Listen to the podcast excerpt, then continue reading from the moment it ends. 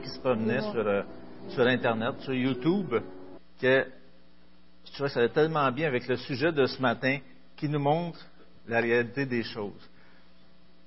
Fait que, je vais- on va vous montrer la vidéo, puis je vais vous revenir tout de suite après.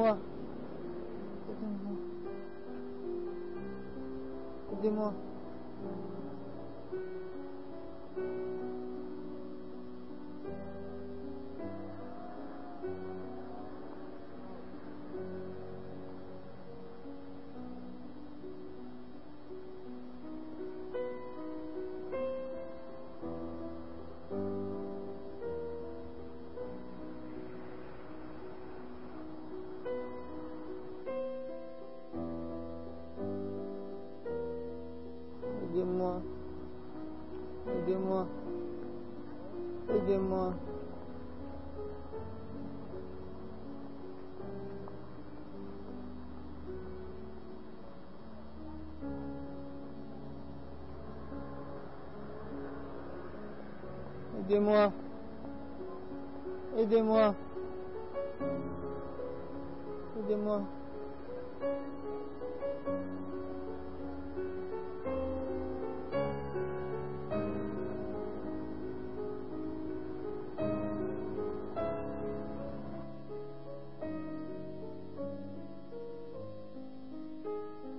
When this woman in a New York waiting room collapses in 2008, hospital staff ignore her for an agonizing 45 minutes. When someone finally comes to her aid, it's too late.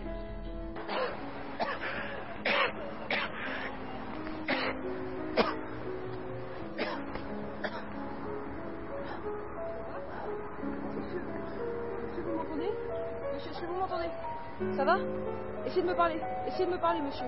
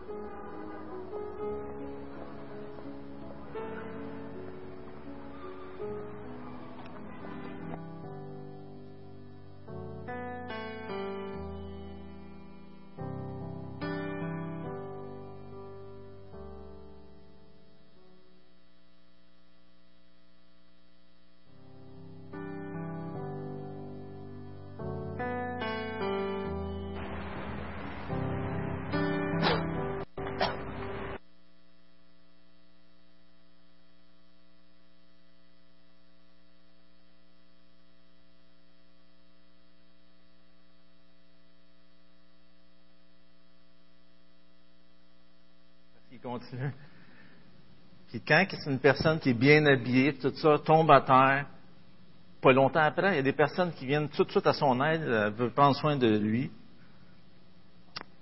C'est pour montrer que dans le texte qu'on a lu tantôt, dans le passé, il y avait cette misère-là, il y avait ce- cette dif- différenciation-là entre le riche et le pauvre.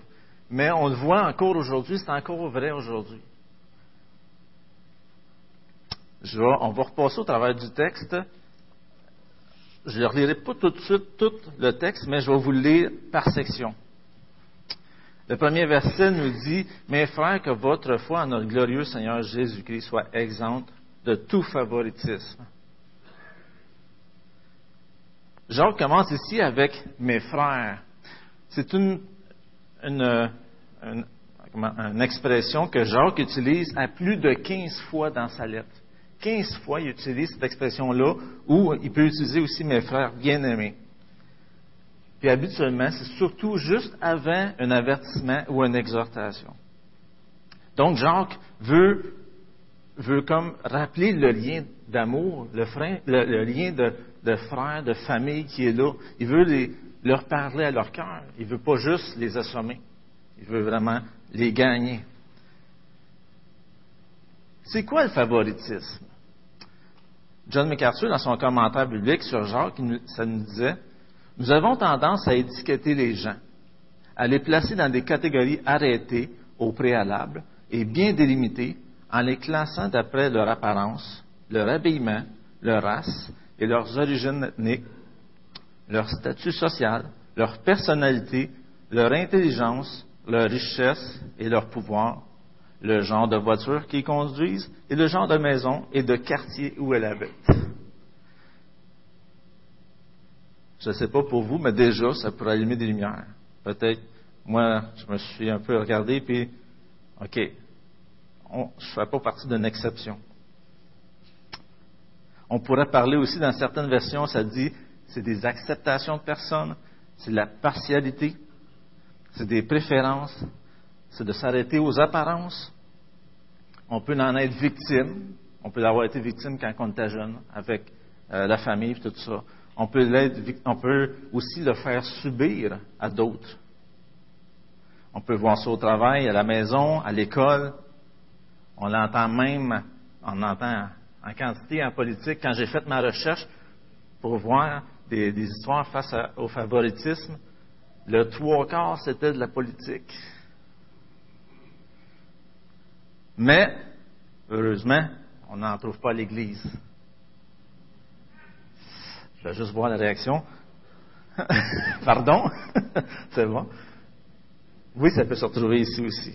C'est pour ça, c'est pour ça que Jacques s'adresse aux, églises qui sont dans la dispersion. Parce que on reste des humains. C'est quelque chose qui est là, toujours là, pareil. Quelqu'un a dit l'Église est le divin qui vient dans le monde. Mais dans la lettre, on peut voir que le mondain est venu dans l'Église. Le favoritisme est un non-sens à la fois en notre glorieux Seigneur Jésus-Christ. Le favoritisme, c'est incompatible avec qu'est-ce qu'on croit, avec notre foi qu'on a en notre Seigneur Jésus-Christ. Dans le texte d'aujourd'hui, on va voir trois évidences que le favoritisme n'a pas sa place dans l'Église, dans notre foi chrétienne.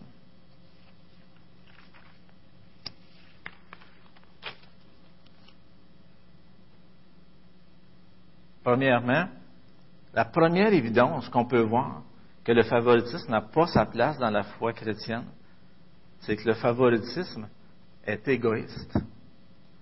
On va relire ensemble les versets 2 à 4, toujours dans Jacques 2. Ça nous dit, supposez en effet qu'il entre dans votre assemblée un homme avec un anneau d'or et un habit magnifique, et qu'il entre aussi un pauvre, pauvre, misérablement vêtu. Si tournant vos regards vers celui qui porte l'habit magnifique, vous lui dites, toi, assis-toi ici à cette place d'honneur. Et si vous dites au pauvre, toi, tiens-toi là debout, ou bien assis-toi au- au-dessous de mon marchepied. Ne faites-vous pas en vous-même une distinction et n'êtes-vous pas des juges aux pensées mauvaises? Jacques ici, il dit supposer. On pourrait dire, bah, c'est peut-être juste, il, il lance ça comme ça au cas où, que ce soit là présent, puis euh, c'est peut-être juste une histoire comme ça qu'il veut raconter. Mais si on lit le restant du texte, on s'aperçoit assez vite que ça semble être vraiment une réalité. Il en parle, puis il veut vraiment mettre un emphase sur ce point-là. Donc, il crée une supposée histoire, mais pour refléter une réalité qui existe.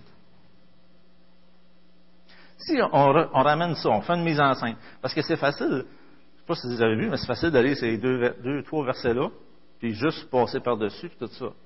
Mais si on s'arrête, qu'on revoit la mise en scène. Là, il y a deux personnes qui rentrent dans l'assemblée. Imaginez-vous ça. Deux personnes rentrent dans l'assemblée. Comme vous avez vu dans la vidéo, il y a une personne quand même assez bien habillée, puis a des bijoux, puis tout ça, qui a de l'air sûr de, son affaire, qui a de l'assurance. Il y a une autre personne qui rentre un peu plus pauvre. Moins, ça attire moins les regards. On est moins porté à aller vers cette personne-là. Là, ça se passe où, ça? Dans, l'endroit qu'on parle ici, il parle des assemblées. C'est des assemblées qui sont dans la dispersion, dans les douze tribus. L'assemblée, c'est le même mot qui est utilisé en grec pour euh, synagogue.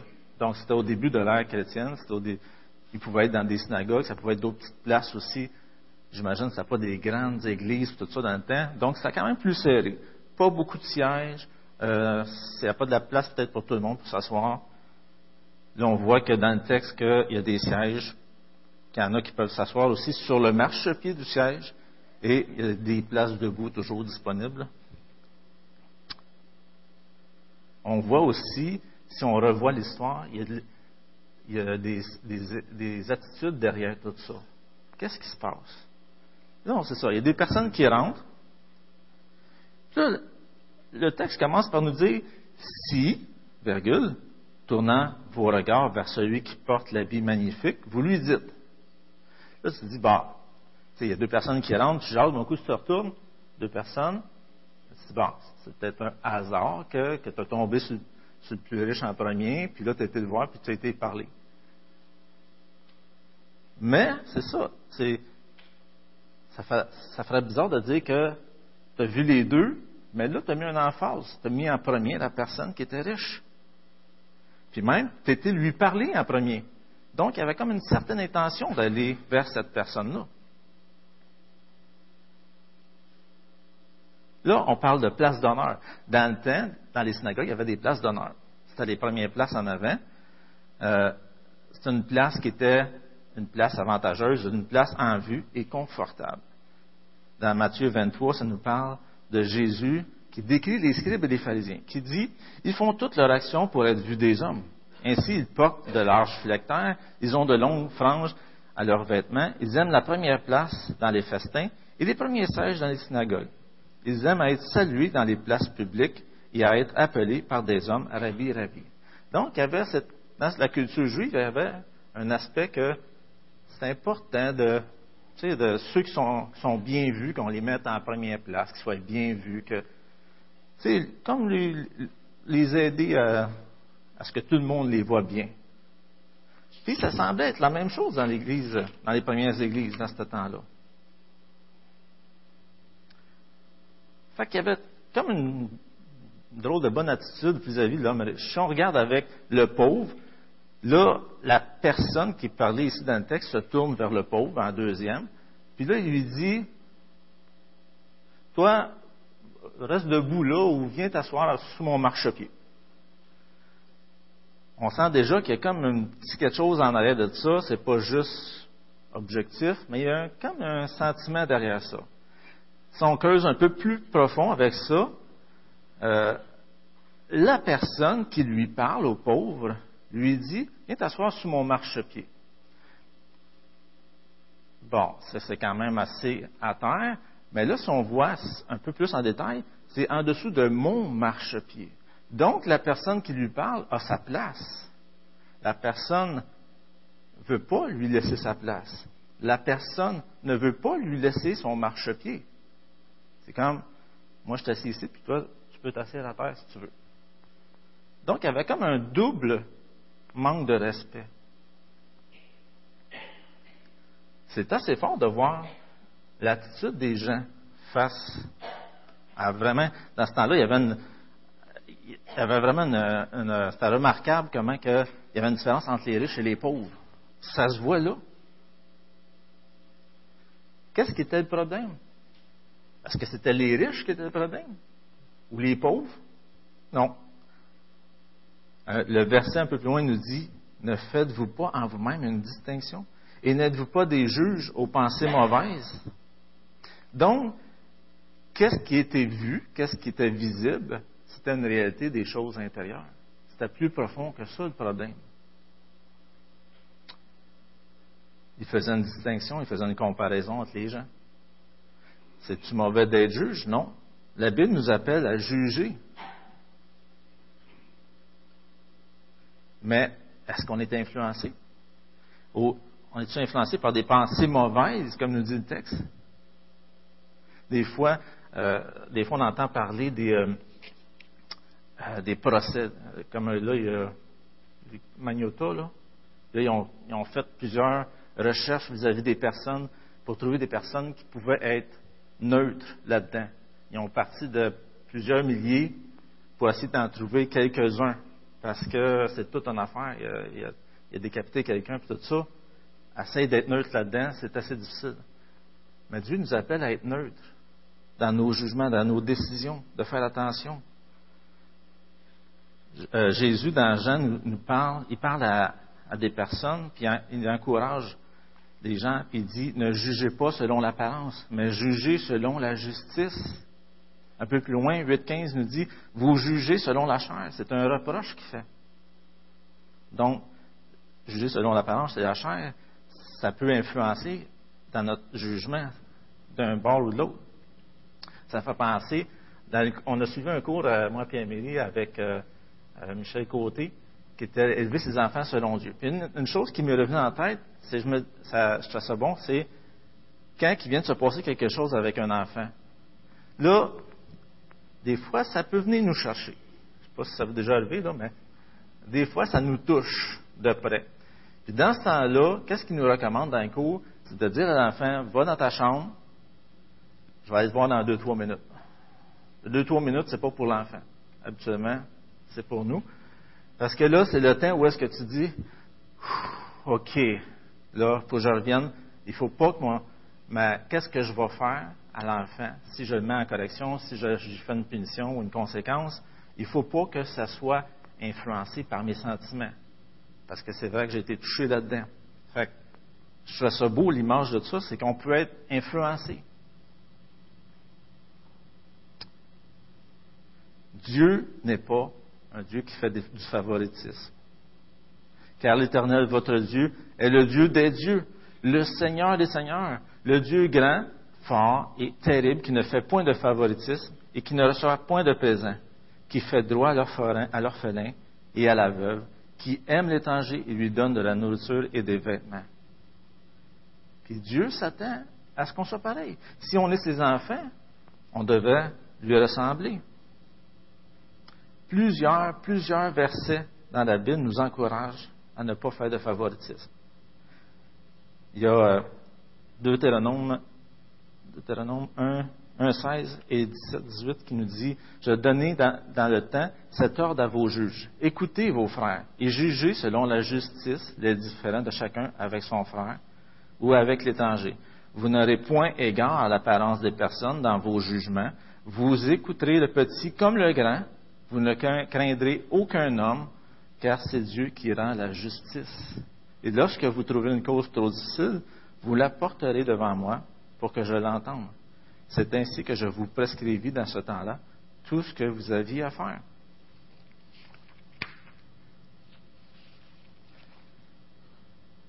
Plusieurs autres versets nous parlent de ça. Dans les Proverbes, dans le Nouveau Testament, Colossiens 3.25, qui nous dit Servez le Christ le Seigneur, car celui qui agit injustement recevra selon son injustice. Il n'y a point de favoritisme. Donc, le sujet du favoritisme est très présent. Moi, je ne pensais pas que c'était si présent que ça, mais en s'arrêtant, on voit comment que Dieu prend à cœur, nous donne l'importance de ne pas faire du favoritisme, d'être impartial. Jésus aussi était reconnu comme une personne impartiale. Regardez bien ça, Matthieu 22, 15 à 16, qui nous dit, alors les pharisiens allèrent se consulter sur le moyen de surprendre Jésus par ses propres paroles. Ils envoyèrent auprès de lui leurs disciples avec les Hérodiens et dirent, Maître, nous savons que tu es vrai et que tu enseignes la voie de Dieu selon la vérité, sans t'inquiéter de personne, car tu ne regardes pas à l'apparence des hommes. Donc, les, les, euh, les chefs de ce temps-là avaient vu ça. Je ne sais pas si vous vous souvenez dans l'histoire de Jésus, mais à plusieurs reprises, on voit comment que euh, moi, en tout cas, des fois, je regarde des histoires que Jésus euh, a, euh, vécues. Tu dis, il a répondu assez sec à la personne. Des fois, c'est comme, il ne sait pas à qui il parle, mais Jésus, il n'y avait pas de favoritisme. Toute personne était pareille. Il a parlé à l'homme riche, il l'a ramené selon la justice. Il a parlé aux pharisiens, race de vipère, et tout ça. Il leur a parlé selon la justice. Un petit test qu'on pourrait se dire. Comment qu'on agit face à différentes personnes? Si on est devant une personne plus riche, comment qu'on agit? Est-ce que c'est la même manière qu'on agit avec une personne plus démunie? Est-ce qu'on a des, une attitude, une manière d'agir différente face à ces personnes-là?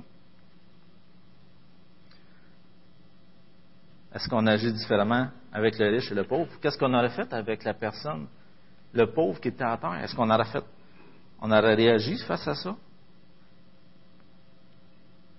Est-ce que vous voyez comment on peut être influencé par nos intérêts personnels? Est-ce que vous voyez comment le favoritisme est incompatible avec la foi? On vient de voir la première évidence que le favoritisme n'a pas sa place dans la foi.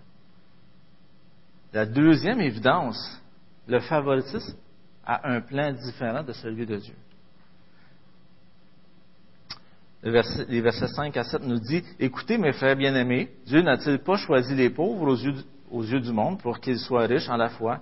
Et héritiers du royaume qu'il a promis à ceux qui l'aiment Et vous, vous avilissez le pauvre. N'est-ce pas les riches qui vous oppriment et qui vous traînent devant les tribunaux? N'est-ce pas eux qui outragent le beau nom que vous portez? Encore là, on voit la formule Écoutez, mes frères bien-aimés. Dieu, c'est comme s'il apporte une- un fait sur Dieu en question, mais qui répond, qui est une réponse en même temps. Dieu n'a-t-il pas choisi les yeux aux yeux du monde, les, pauvres aux yeux du monde? Est-ce que Dieu a du favoritisme? On vient de voir que non. Qu'est-ce que c'est le plan de Dieu? Pourquoi il choisit les pauvres? Il y a un commentaire de la Bible annotée, Neuchâtel, qui disait L'honneur de Dieu fait aux pauvres consiste en ceci. Dieu les a choisis non parce qu'ils sont pauvres, non parce qu'ils sont riches en foi, bien moins encore parce qu'ils seraient, en tant que pauvres, héritiers du royaume, mais par sa pure grâce. Pour les faire riches en foi et héritiers de son royaume. Leur pauvreté n'est donc pas un titre à cette élection, mais elle est un moyen dont Dieu se sert pour accomplir les desseins de sa grâce. Le sentiment de leur misère terrestre, de l'oppression et des privations dans lesquelles ils vivent excite en eux beaucoup plus facilement que chez les riches le besoin de la grâce qui les enrichira. Il leur fait chercher le royaume des cieux qui sera pour eux une abondante compensation à leur souffrance. Et Dieu aime élever ce qui est beau. Dieu aime élever qu'est-ce qui, aux yeux du monde, semble rien. 1 Corinthiens 26, 29 nous dit, Considérez, frères, que parmi vous qui avez été appelés, il n'y a ni beaucoup de, sages selon la chair, ni beaucoup de puissants, ni beaucoup de nobles. Mais Dieu a choisi les choses folles du monde pour confondre les sages. Dieu a choisi les choses faibles du monde pour confondre les fortes. Et Dieu a choisi les choses viles du monde et celles qu'on méprise, celles qui ne sont point, pour réduire à néant celles qui sont, afin que personne ne se glorifie devant Dieu. C'est même intéressant de voir dans le texte, je ne sais pas si vous avez vu, mais que Dieu n'a-t-il pas choisi les pauvres aux yeux du monde? C'est aux yeux du monde que les pauvres ont de l'air pauvres. Pour- Aux yeux de Dieu, ce pas des pauvres. Dieu ne regarde pas à ce qui frappe les yeux. On l'a vu dans, dans l'Ancien Testament avec l'histoire de, de David, comment que Samuel arrive dans la famille d'Isaïe, le père de David, puis il veut le, le, roi. Puis là, il s'arrête devant un des premiers, Eliab. Là, ça dit, euh, je me suis trompé. Lorsqu'il entra, il se dit, c'est Samuel qui parle, en voyant Eliab, certainement, loin de l'Éternel est ici devant lui. Et l'Éternel dit à Samuel, ne prend point garde à son apparence et à la hauteur de sa taille, car je l'ai rejeté. L'Éternel ne considère pas ce que l'homme considère. L'homme regarde à ce qui frappe les yeux, mais l'Éternel regarde au cœur. Est-ce que vous avez déjà pensé comment que Dieu nous voit? Des fois, ça peut être différent de nous autres. Qu'est-ce qu'on pense que Dieu pense qu'on est? Comment Dieu nous voit? Dieu nous voit comme des personnes qu'il a créées à son image. Dieu nous voit comme des personnes que sans Jésus-Christ, on est perdu. On est des pécheurs perdus. Dieu nous voit comme des personnes qui ont besoin de son secours, de Jésus-Christ. On a besoin d'un salut qui n'est pas mérité. Et si on accepte cette faveur imméritée-là, on devient toutes et tous, à ses yeux, ses enfants. On a toutes la même espérance, tous le même salut, le même esprit. Aucun favoritisme aux yeux de Dieu, qu'on soit riche ou pauvre. On est tous égaux. S'ils choisissent les pauvres, c'est parce qu'ils ont, euh, ont une tendance à mieux réaliser leur misère et de faire le lien avec leur misère spirituelle aussi.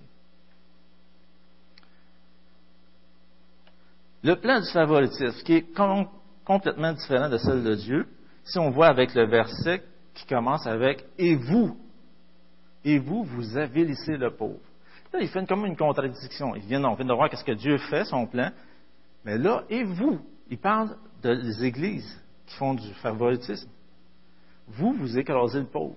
Vous les regardez comme c'est répugnant, c'est, pas attirant. Mais là, il a fait réaliser. Regardez, vous écrasez les pauvres, mais les, riches, eux, que vous cherchez à élever, c'est eux qui vous oppriment, qui vous tiennent devant les tribunaux. Et qui, euh, n'est-ce pas eux aussi qui outragent le beau nom que vous portez? En plusieurs endroits, on voit, on se rappelle dans le Nouveau Testament comment que euh, Paul et les disciples ont été maltraités à cause de Jésus-Christ. On voit aussi comment que euh, dans Acte 26, 11, je vais vous le lire, qui dit, je les ai souvent châtiés, c'est Paul qui parle avant qu'ils connaissent le Seigneur Jésus-Christ, il dit, je les ai souvent châtiés dans toutes les synagogues, je les forçais à blasphémer, dans mes excès de fureur contre eux, je les persécutais même jusqu'à dans les villes étrangères. Il y avait vraiment une haine. C'est comme si Jacques leur fait, dire, que, regardez, ça n'a pas de sens votre affaire. Là, ici, mon but, c'est de ne pas euh, vous faire voir les riches comme des méchants. C'est pas ça pendant tout. Mais il y a toujours des exceptions, il y a toujours il ne faut pas généraliser.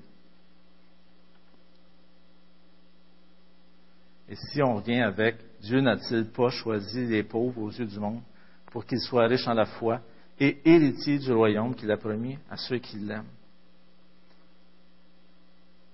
Pour qu'ils soient riches en la foi. Est-ce que ce matin, vous réalisez que vous êtes riche en la foi? Est-ce que vous êtes riche en la foi? Est-ce que vous le réalisez? Est-ce que, quand on dit qu'on est riche parce qu'on sait, on a fait le décompte de qu'est-ce qu'on a actuellement, est-ce que vous savez c'est quoi vos richesses qui fait, qui fait que vous êtes riche? Pouvez-vous m'en nommer quelques-uns, mettons? Qu'est-ce qui, qui fait de vous que vous êtes riche en la foi? Le salut en Jésus-Christ. La vie éternelle. Oui. Là, on pourrait en nommer. Il y a quelqu'un qui vous a dit d'accord? Ouais. Ouais. Dieu nous suit.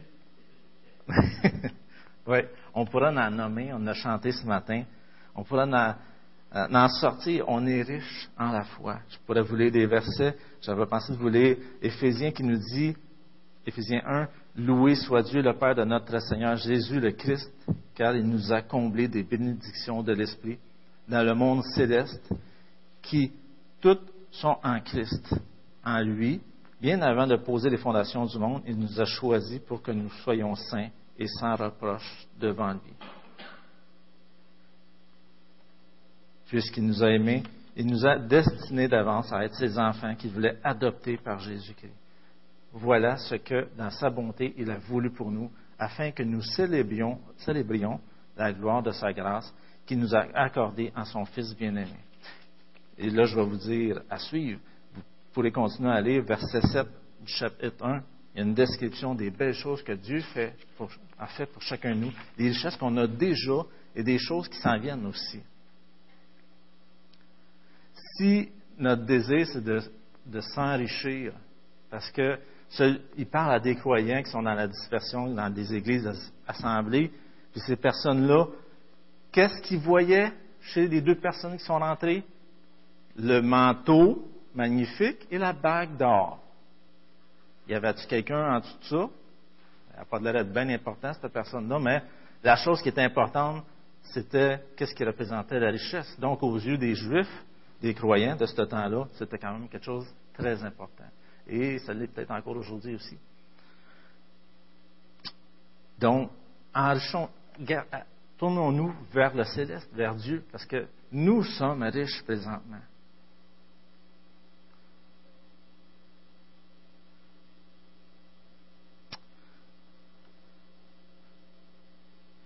Pourquoi cherchons-nous ailleurs qu'en Christ? Cherchons-nous à combler avec qu'est-ce qu'on a ici sur terre? Quelque chose qu'on a déjà au ciel? Quelque chose que Dieu nous a déjà promis? Est-ce qu'on a perdu de vue le céleste?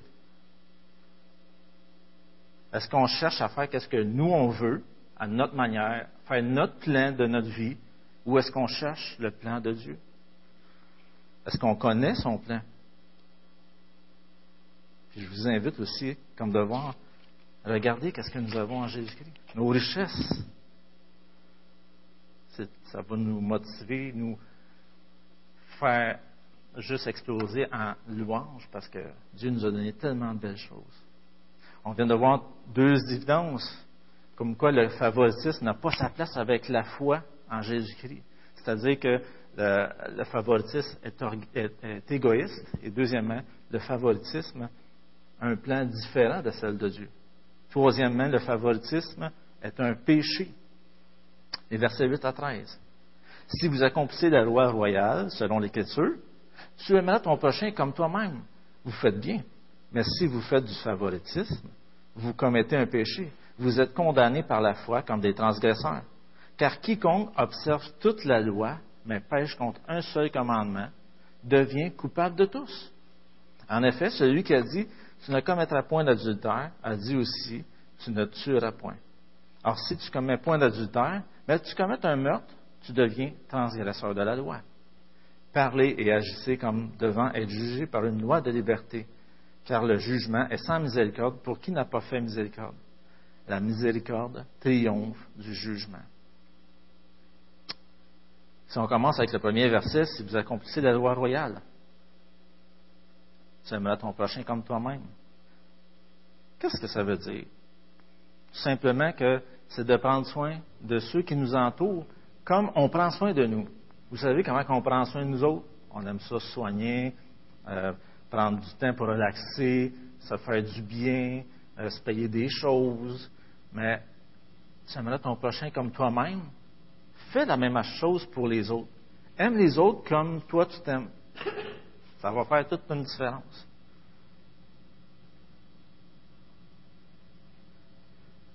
C'est repris parce que ça vient du texte si tu aimerais ton prochain comme toi-même. C'est repris de Lévitique 19-18. C'était déjà dans l'Ancien Testament, dans les lois. Et Marc, c'est repris dans Marc 12 aussi.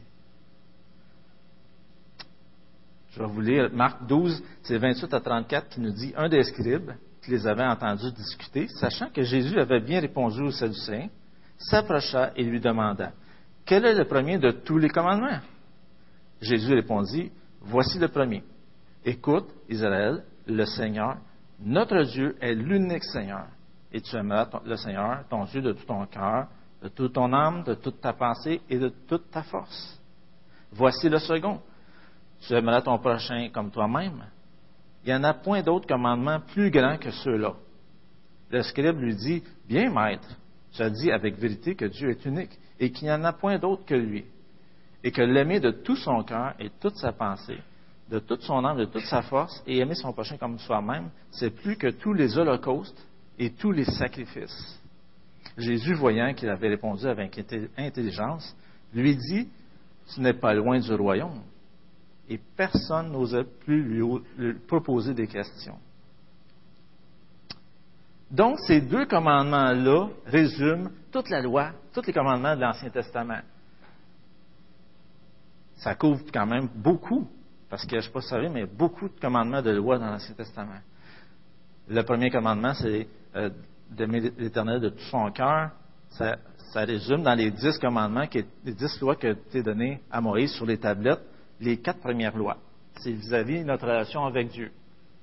Et les six, derniers, qui touchent à celui qu'on qu'on touche ce matin, tu aimeras ton prochain comme toi-même, ça touche à notre relation qu'on a avec nos semblables. Mais on dirait que si, si on s'arrête un peu comme ça, on dirait qu'il change de sujet. Pourquoi euh, on parle de favoritisme? Là, il arrive avec cette loi-là, avec cette, euh, cette loi royale-là. Pourquoi? Mais tout de suite après, il continue. Mais si vous faites du favoritisme, vous commettez un péché. Là, il continue avec euh, euh, les commandements. Il semble ici que les, les chrétiens semblaient se défendre avec cette parole, avec ce commandement-là. Ouais, mais je fais du bien à mon prochain. Je le reçois, je lui donne une place d'honneur. Puis, des fois, on peut se défendre un peu comme ça. Ouais, mais je- je c'est correct, qu'est-ce que je fais? Il n'y a rien de mal là-dedans. J'obéis à ce que Dieu me demande. Mais en même temps, il détruisait, il faisait l'inverse avec les pauvres. Il choisissait vers qui il voulait donner de l'amour, tout simplement. Mais on ne peut pas échapper à Dieu. Dieu voit au cœur. On peut réaliser que finalement, ils étaient conscients de leur péché. Ils cherchaient juste à les couvrir. Ça rajoute à l'attitude qu'il y avait face aux deux personnes.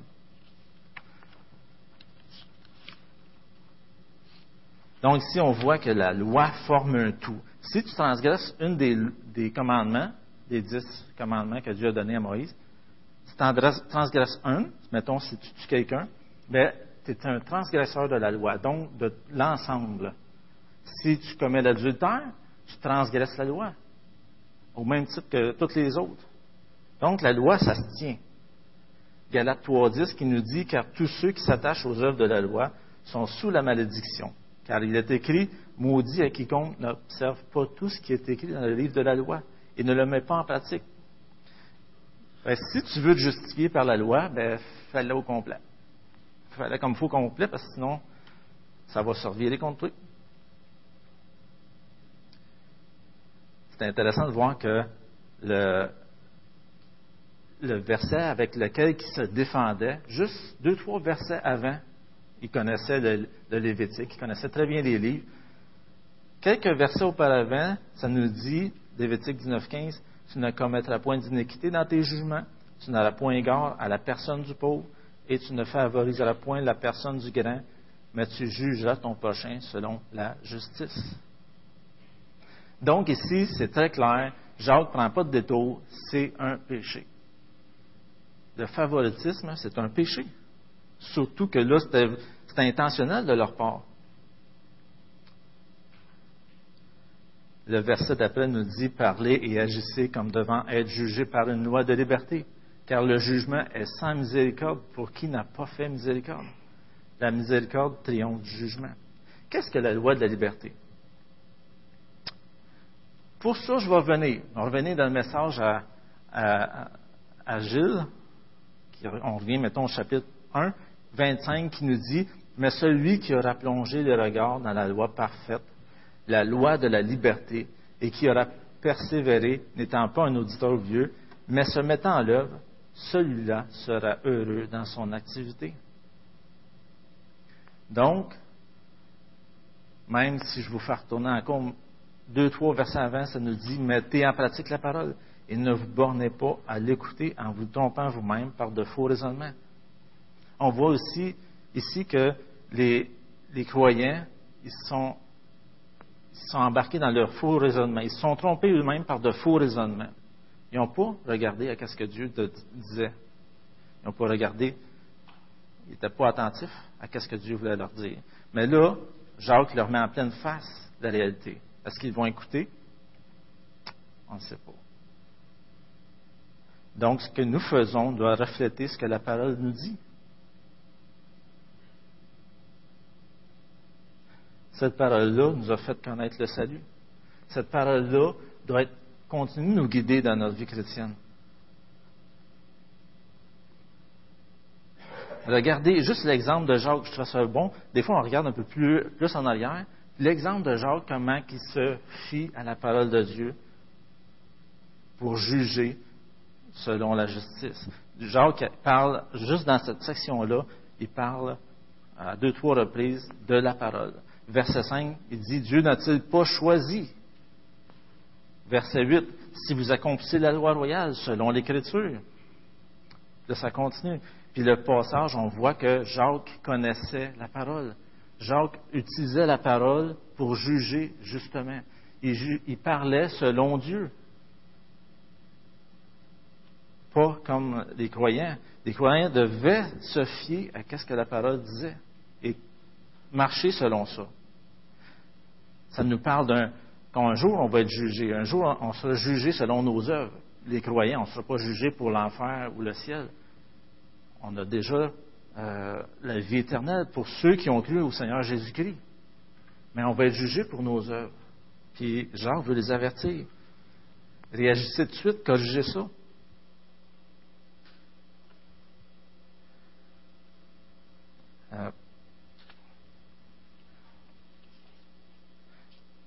Parle de la miséricorde, comment que la miséricorde triomphe du jugement.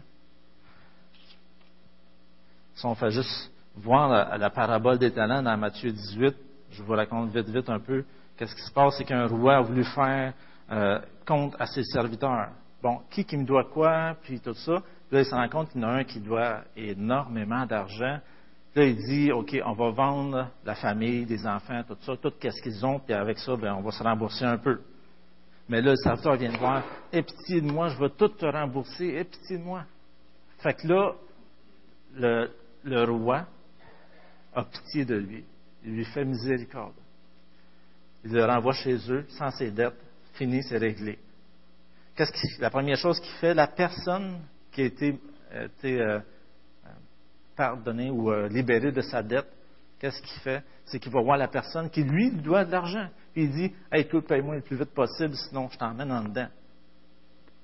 Là, le gars, il dit Non, pitié de moi, je, vais, travailler, je vais, je vais tout te rembourser laisse-moi du temps un peu. Mais il n'a pas eu pitié, il l'a envoyé en prison. Là, euh, les amis n'ont entendu parler de ça, le roi n'a entendu parler, il a fait revenir le serviteur méchant, puis il a dit, été miséricordieux avec toi. Toi aussi, tu devais être miséricordieux envers les autres, comme moi je l'étais envers toi. C'est une belle image de qu'est-ce que Dieu a fait avec nous. On était pauvres, on était éloignés de Dieu, on était des brebis errantes, mais Dieu a pitié de nous.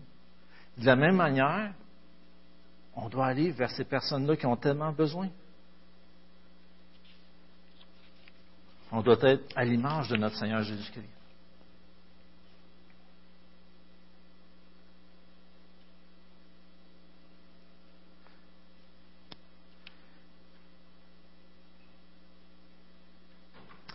Est-ce qu'on cherche à couvrir des choses qu'on fait de pas correct? Est-ce qu'il y a des choses que vous voulez cacher absolument? Est-ce que euh, vous dites, ah, tout le monde le fait, c'est pas grave.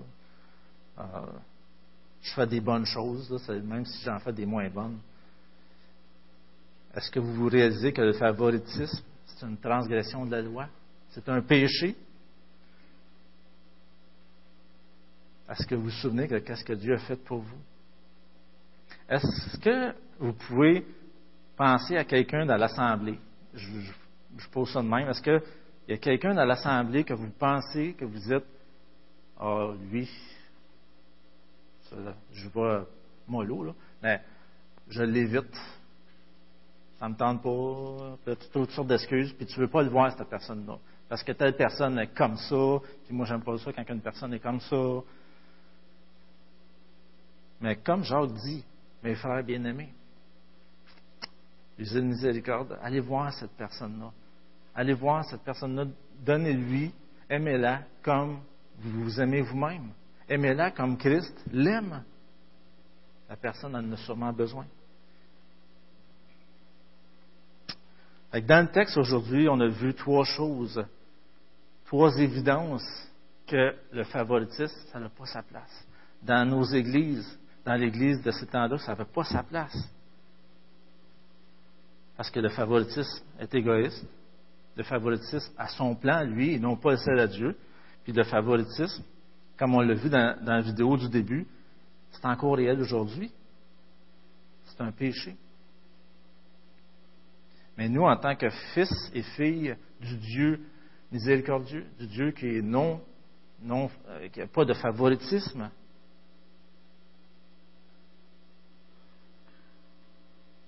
laissons pas le favoritisme détruire notre Église. Laissons pas ce favoritisme-là prendre place. Agissons comme notre Papa céleste. Je termine avec la prière. Seigneur, je dis merci. Merci parce que tu nous donnes ta parole pour être conduit selon la justice, selon la vérité. Merci Seigneur parce que tu sais comment on est faible par, nos, par notre propre chair. On pourrait faire des choses tellement méchantes, tellement mauvaises.